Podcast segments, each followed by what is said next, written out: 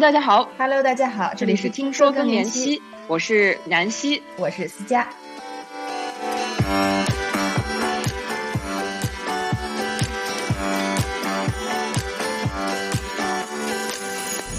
在之前的节目中，我们提到过，更年期期间，由于雌激素水平的下降，大脑也进入了一个调整阶段，重新寻求平衡。今天，我们就来详细讲讲这期间大脑到底发生了什么，以及为什么说这是一个预防阿兹海默症的好机会。你想知道如何更好的保持大脑的年轻状态吗？快听节目吧！别忘了订阅我们的频道，并把更多干货分享给你爱的人。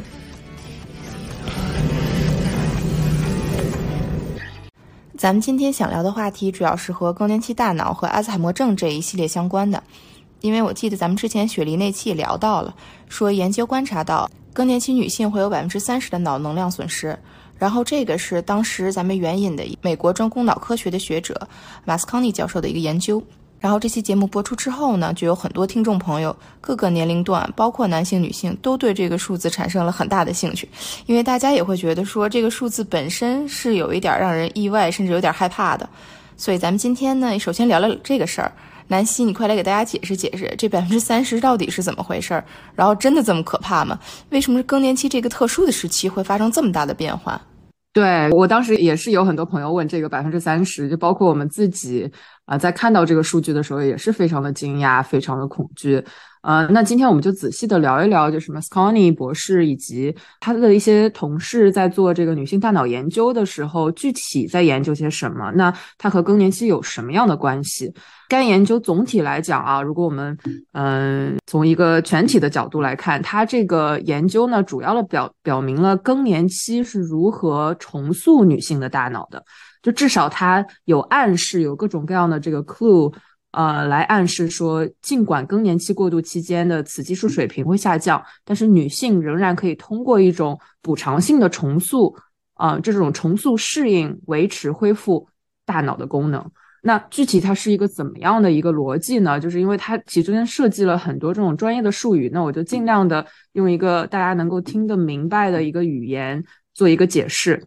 那我首先聊一下它这个机能的这个变化。大脑的主要调节系统之一呢，其实就是和雌激素的一个受体网络。什么叫一个受体网络？你可以把它想象成，如果你这个打网球，你的球碰到你的球拍，它是有一个球网的嘛？那它是有一个一个呃被击和受击的一个过程，对吧？所以你你把你把大脑里面的这个网络想想象成这个网，然后把这个。呃，把这个雌激素想象成这个网球，所以你再有网球一直打它，那你有这个在在反弹回来的这个受体网络，所以在它的影响上影响下呢，大脑会在适当的时间尺度上有效的响应以及调节大脑的能量代谢，所以它会根据你的这个来的这个冲击，它会有有不一样的变化。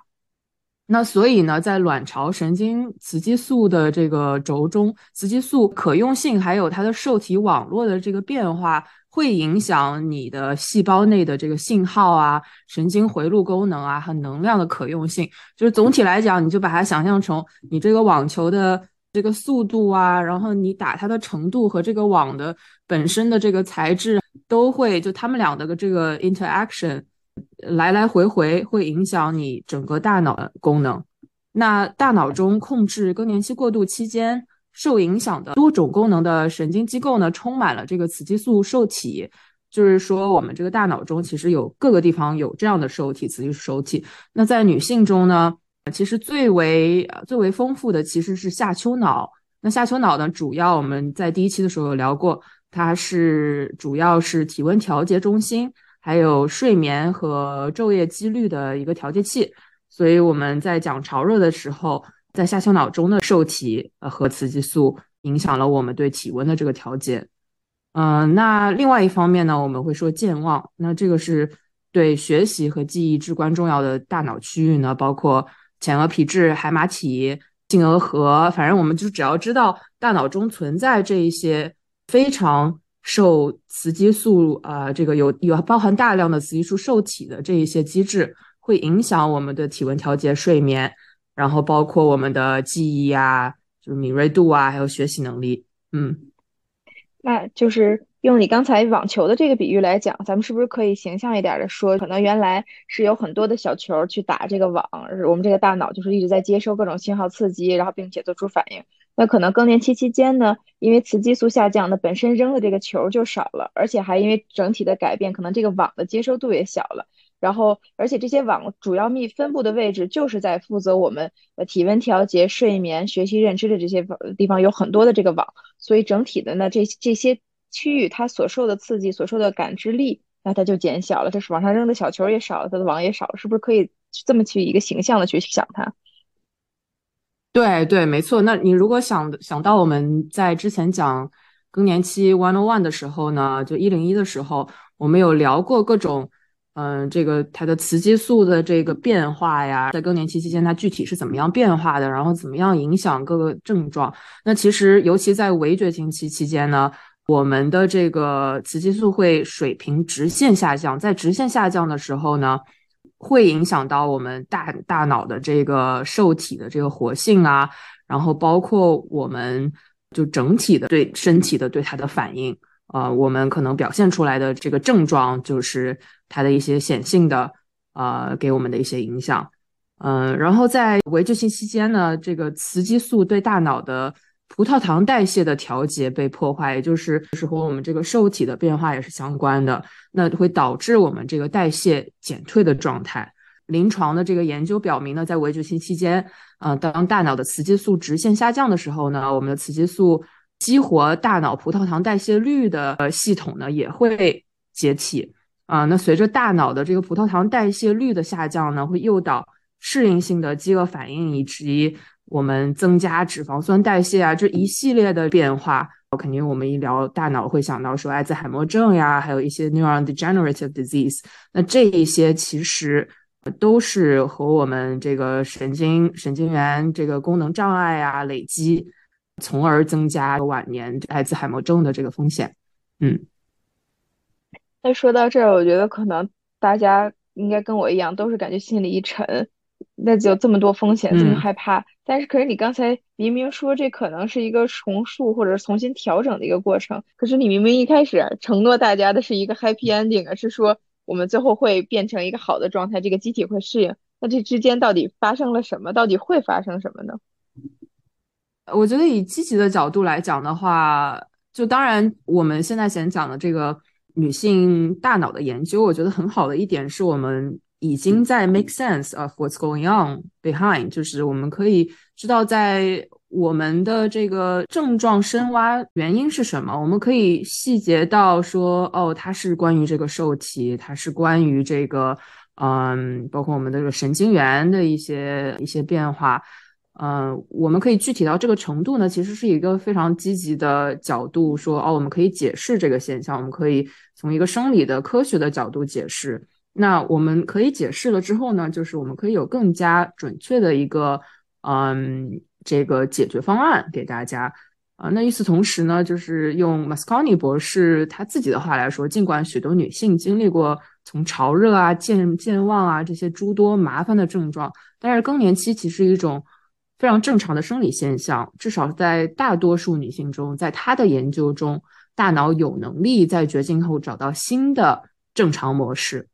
呃，那其实我们知道，这个围绝经期、围绝经期是一个和我们女性大部分的生存时间是一个非正常的一个期间，但是我们其实是身体要相信自己的身体是有能力能够克服。呃，这一些困难能够重新找到适合自己的一个正常模式，所以呢，他也希望其实我们了解了这个研究之后呢，也可以帮助我们克服更年期的这个耻辱感啊，并且鼓励所有的女性在这一过渡期照顾好自己的大脑。嗯，我我觉得如果用我们中国人的模式，就是我们我们其实对坐月子这件事情已经非常的。了解，但是在围绝经期期间，我们应该如何照顾自己？尤其是在就其实很多我们坐月子期间的一些饮食啊，然后包括我们的一些健健身啊，这一些其实都是可以适用到我们这个围绝经期间、围绝经期期间的。当然会有一些呃，因为我们的骨骼的一些变化，所以我们在做运动的时候，可能是要适用于更年期的一些运动。我觉得这个是一个很好的机会。那么 s c o n y 他自己本身也写了本书叫《The XX Spring》，我可能现在暂时还没有找到中文版的。那它主要呢是他做了一个食谱，就是 就是说我们哪一些食物在这个期间，在更年期期间是可以帮助到我们的大脑的。啊，所以这本书就是我知道思佳你现在也在阅读，希望你之后也可以跟我们分享一下啊这个阅读的心得。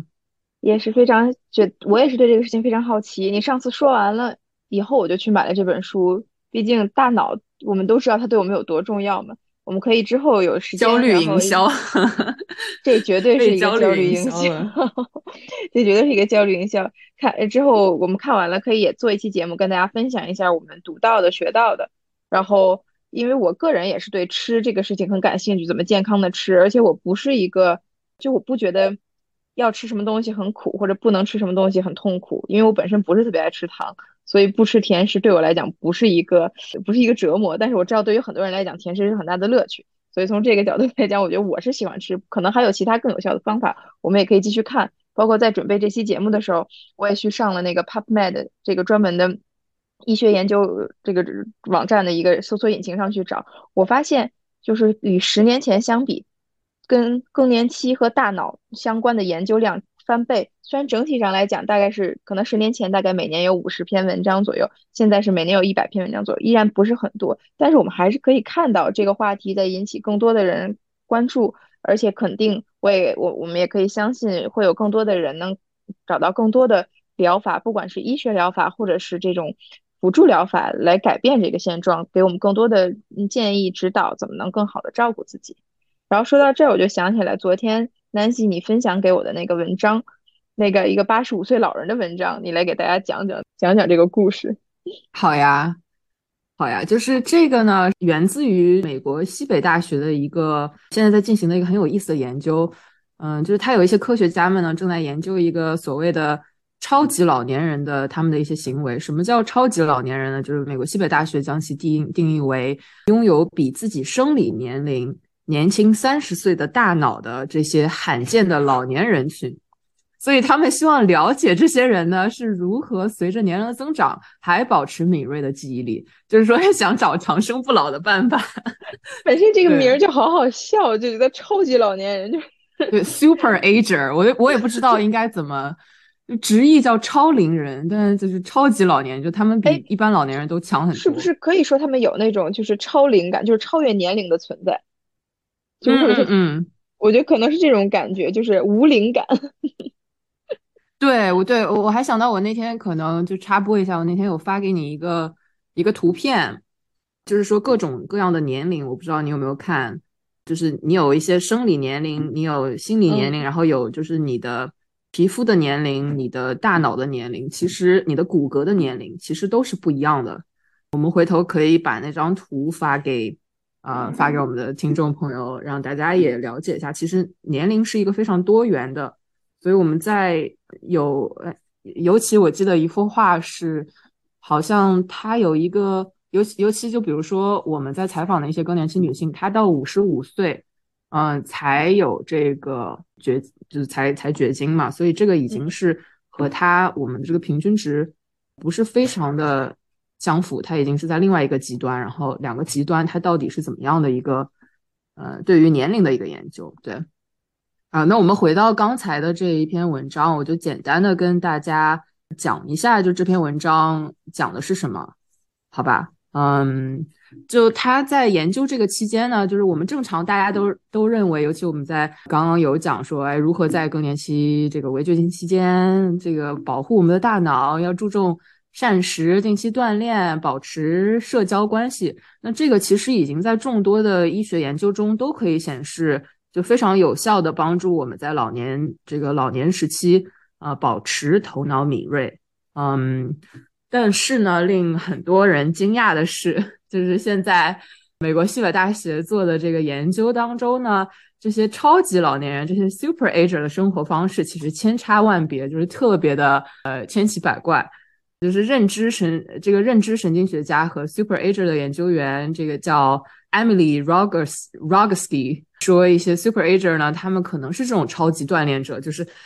老了老了还是很健壮啊，然后很有肌肉线条啊这一些。但是其实很多人他们不一定是健康狂，尤其是这个我们今天的主人公 Carol Sigler，他是住在芝加哥地区的一个 Super Ager。嗯，他呢是加入申请加入了 Jeopardy，就是美国的这个知识问答两次。然后呢，这个 Sigler 呢，他很有意思，他其实是一个杰出老年人之一，就是罕见的杰出老年人之一。啊，他透露自己呢，其实没有，对对对，就是杰出老年人奖什么。然后他透露自己其实没有非常严格的这种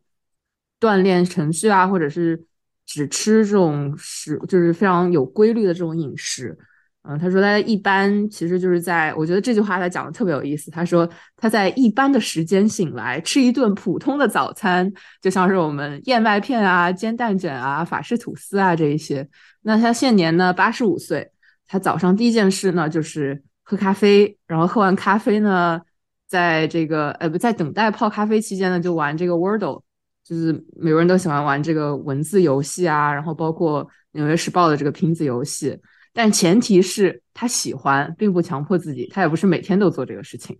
嗯嗯，看，就说回来，还是可能以自己喜欢的方式生活，就是最好的防老的办法。因为你更享受这个活是这个这个时间这个过程，你也更喜欢这么去做。可能真的没有一定之规。我们总是习惯说，哎，就是人家都做这个这个可能就好。但可能说实话，最后适合自己的才是最重要的。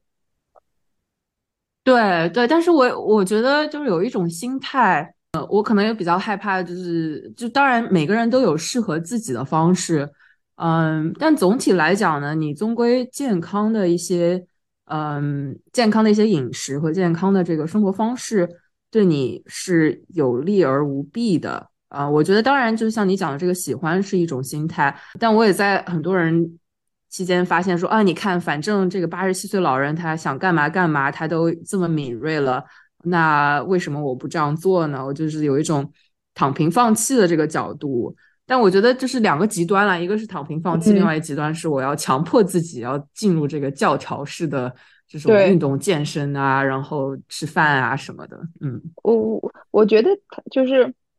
前提在于你不要逼自己去做你不喜欢的。健康的事情，但并不代表着你要放纵自己去做你喜欢的不健康的事情，这两个是不一样的。我觉得可能就是这样。我想到你给我发的另外昨天发的另外一个视频，是那个一个徐伟宁的采访，是根据他做的那个电视剧，好像他拍的电视剧那个他的他的他在里边的表演，然后后来对这个人的一个访谈，然后他就讲到了一个叫一潭活水这个生活状态，因为他大概的意思就是说，他为了演好戏这一个目标，他从模特转型到演员，然后为了演好戏。会去学习很多的技能，然后他可能就是因为出于想演好戏、喜欢演戏这个事情，他会学了很多什么骑马呀、语言啊各各方面的技能，去更好的去塑造这个角色、融入这个角色。然后他自己的话形容来讲，就是这是一个一滩活水的一个生活状态。然后我觉得其实可能我们想说的这个，也不是说一味的追求一个教条的生活，包括是做自己不喜欢的事情或者是喜欢事情，而是说处于一个鲜活的状态。然后鲜活的状态就是说，你可以通过一个爱好出发，然后去往前探索、去学习，然后去享受这个过程，去接受新鲜事物。这个事情本身是这样，其实我觉得这个点在于他不停的去享受新鲜的事物，这可能是防老的一个很好的一个方式。嗯，然后我我我觉得对，就回到嗯，就是我从我自己的角度来讲，可能会给我一个和解，就是因为我的。困惑一直是我很难建立起一个非常健康的生活习惯并持之以恒。我可能三天想做瑜伽，后来两天就不想做了，而且我一直在一个自我苛责的过程当中，就说为什么我不能每天都做瑜伽？哦，罪恶感是吗？对，就是我一直在一个罪恶感当中，就是因为我会觉得我自己做的不够，然后我可能就会给自己很大的压力。但其实有的时候可能不用建立什么一个规律的生活，就是按照我想的方式去生活去做。三天瑜伽、五天瑜伽并不是最重要的，最重要的是我一直在这一个活水的状态，然后去感受新鲜的事物，去根据我想的方向去发展。然后说到这儿，我就想起来，就是咱们之前有时候会聊到说，哎，看看我们中国的长寿老人他们都干什么。然后我就去也按照你的建议去看了杨绛他的那个生活方式，嗯，其实还蛮有嗯趣的。他会嗯有，我觉得他就是肯定有生理方面的，就是看一些资嗯资料，包括人民网都会说他打什么那个五那个八段锦啊、五禽戏啊，去做一些身体上的运动，而且同时他也会很好的吃早饭，很爱做饭，去注重他的饮食。但是与此同时，我觉得不能忽略的是，杨绛先生本人他的心态是超强的，对吧？就是他生活中经历那么多起起落落，他都有一个就是非常大的格局、非常大的平静的心态去接受了这些，而且他持续阅读写作，就是他在不断的学习、不断的输出。我觉得这两方面是缺一不可的。有的时候我们可嗯能一说到健康，特别容易就只关注你对于生理方面的你做了什么。而忘记嗯了你的心理上，去学习，你去感受，你去可能承认自己的不足，然后再往前进步。我觉得这也是不老的一个非常重要的一方面，就是你你还能愿意去接纳新鲜的事物。对对，就是回到我们之前讲这个芝加哥的 Sigler 的这个研究嘛，其实他自己也讲，用他自己的话来讲说，你看我，你怎么不不好好锻炼，也也不好好吃饭，你唯一开开开始好好这个做这个吃素啊，吃这些都是你老公，就是她老公去世了之后，她才开始做这些事情的啊。那 那他说，他说如果说真的要有什么秘诀的话，他就是真的是不要保持头脑敏锐，就是不要墨守成规。然后他觉得，嗯，他如果回想起来呢，就是他倾向于，呃，希望有这样的一些给生生活带来这些变化，像你刚刚讲的，就是可以活成活成活成一一潭活水，然后呢，也可以，呃，就是阅读新书啊，玩拼图啊，就是智力游戏啊，学习新鲜事物来挑战自己，让自己能够时刻的这个升鲜，呃怎么讲，鲜活，对。我觉得还挺挺好的。好玩儿，这个真的挺好玩儿的。作为建议，其实说回来，可能这个反而更好做，就是比每天都吃素，每天都干什么，这个可能反而是最容易的事情。不知道就是咱们听节目的朋友们，嗯，不管是妈妈们也好，或者是更年期女性，有没有什么，就我们今天的谈话给没给到他们什么灵感？有没有什么他们想到的，马上就可以做起来的这个事情？你会从建议你爱好出妈干嘛？发，你会建议你妈从爱好出发？我嗯，我你会建议从爱好出她发吧，就只要不在一个沟渠里面，就是不要在同一个，嗯，对，他就是翻译过来，他，嗯，我记得希格勒他在里面讲着说，不要变成一个，不要进入一个凹槽，就是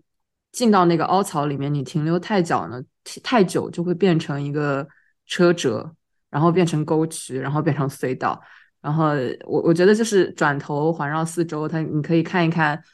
你喜欢什么，你你心里面每每一天觉得给你带来能量的是什么，那就一直做这件事情。那不想做了呢，也不用一直坚持，也没有关系。嗯，对，就可以是下一个想做的东西。三分钟热度，我觉得是挺好的，在这个年龄。对，这个这是一个非常有趣的分享，打破一个古人常说的那个三分钟热度不好。我们去这个可能在这个年龄有热度就是好的。对，我觉得从某种程度上应该是我们这个本性吧。我就突然想到，嗯，你记得《Sapien》那本书吗？嗯就是之前讲，就七万年前我们祖先其实因为农业，农业对于我们来说是一个不是非常 natural 的一个一一个一个产业，就是因为农业 bound us down，就是我们要留在某一个地方，我们其实更适合这种畜牧业，然后到处游荡，到处嗯 explore 新鲜的事物，对，游牧，嗯、所以我们。因为农业，当然这个这个有一些偏激啦，就他就是作者那个以色列的作者，他当时就是说，因为农业，所以我们想要改变这个现状，改变我们伤害这个自然，我们我们希望改变这个环境，然后或者是各种各样的东西，但其实我们本身就只是需要接受一些新的变化而已。我们在嗯。就 in nature，我们 inside out，我们从内到外的希望追求一种变化，我们不希望是一成不变的，啊、但是嗯。现在的生活方式可能让我们更加倾向于这种安居乐业的这种。我觉得这个也不是非常好的形容词，就是我觉得是 会安稳，对，一个有一个安逸的感觉，有一个舒适圈，他会想让我们在舒适圈里头，但是某种程度上来讲，可能也是需要一定比例上的跳出舒适圈。就我们可能想要一种以不变应万变，但其实我们需要以以万变应不变这种，就以以万变应万变这种感觉，对对。挺好，挺好。那我觉得我们今天可以先到这儿。好的。不知道听完了这期的节目，你是不是也产生了很多想法，进入到一潭活水的状态？我们最近也有很多新想法，欢迎大家在小宇宙、喜马拉雅、Apple Podcast 上订阅我们的频道，关注我们的微信公众号还有小红书。感谢大家一直以来的关注，咱们下期节目再见。